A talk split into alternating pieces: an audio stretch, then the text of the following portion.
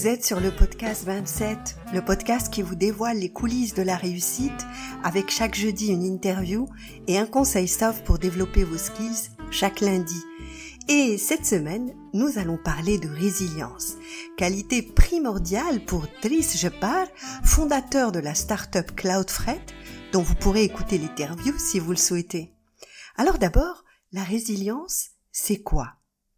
En physique, la résilience, c'est la capacité des matériaux à résister au choc.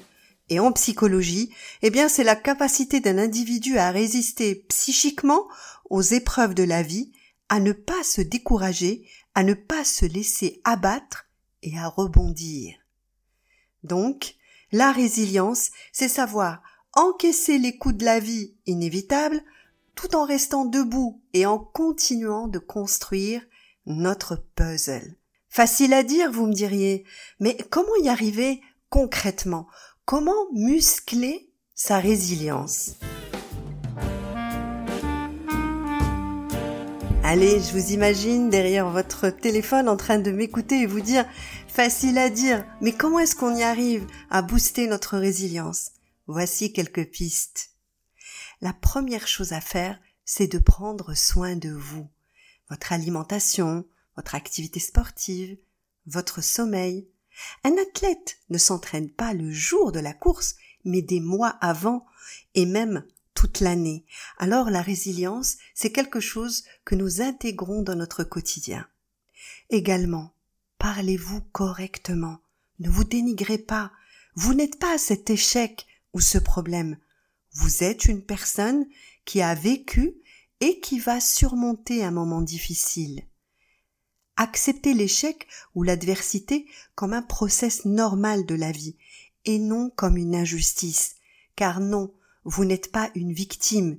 Si vous l'étiez, cela voudrait dire que vous ne pourriez pas agir sur la situation. Or, vous le pouvez. Donnez-vous du temps. Accordez-vous ce droit à la tristesse, cette émotion menacée en voie de disparition à l'heure où tout doit être positif. Et c'est un mouvement dangereux, car il exclut la tristesse ou le découragement, il l'interdit, alors qu'il fait partie de notre palette d'émotions. Et c'est même une étape indispensable sur la voie de la résilience. Vous avez le droit d'être triste, mais pas toute votre vie.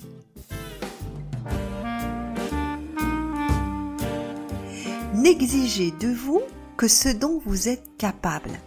Faites des plans réalistes pour alimenter votre motivation au lieu de la faire disparaître avec des to-do list que vous ne terminerez jamais. Faites les choses à votre rythme. Vous aurez besoin d'un certain temps pour soigner vos blessures. Faites des baby steps qui vous amèneront chaque jour à un progrès et à renouer avec la confiance en vous et en la vie.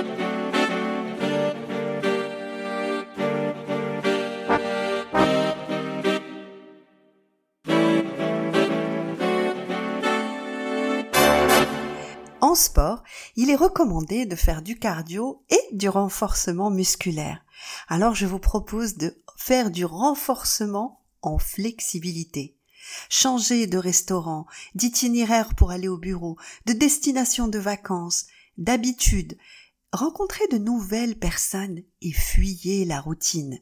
Entourez-vous de personnes de qualité et pas forcément que des winners, des personnes qui réussissent tout, d'abord parce qu'elles n'existent pas, et ensuite parce que vous avez besoin aussi de personnes qui sauront faire preuve d'empathie, qui sauront accueillir votre vulnérabilité dans un premier temps, car nous avons tous besoin, à différents niveaux, que l'on comprenne notre situation. Et puis ces personnes vous écouteront, mais aussi vous rappelleront vos qualités, vos valeurs, vos forces. Alors quels résultats pouvons-nous nous attendre en essayant d'appliquer un ou tous ces points?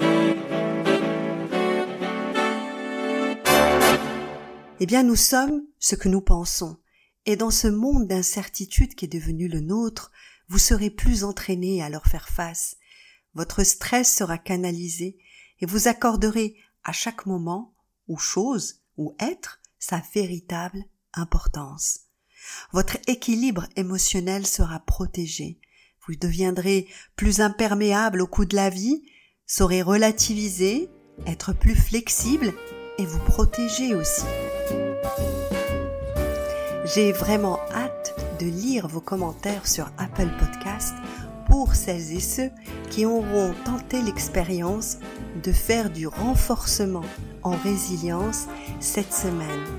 Et en attendant, je vous dis à jeudi pour la prochaine interview sur le podcast 27.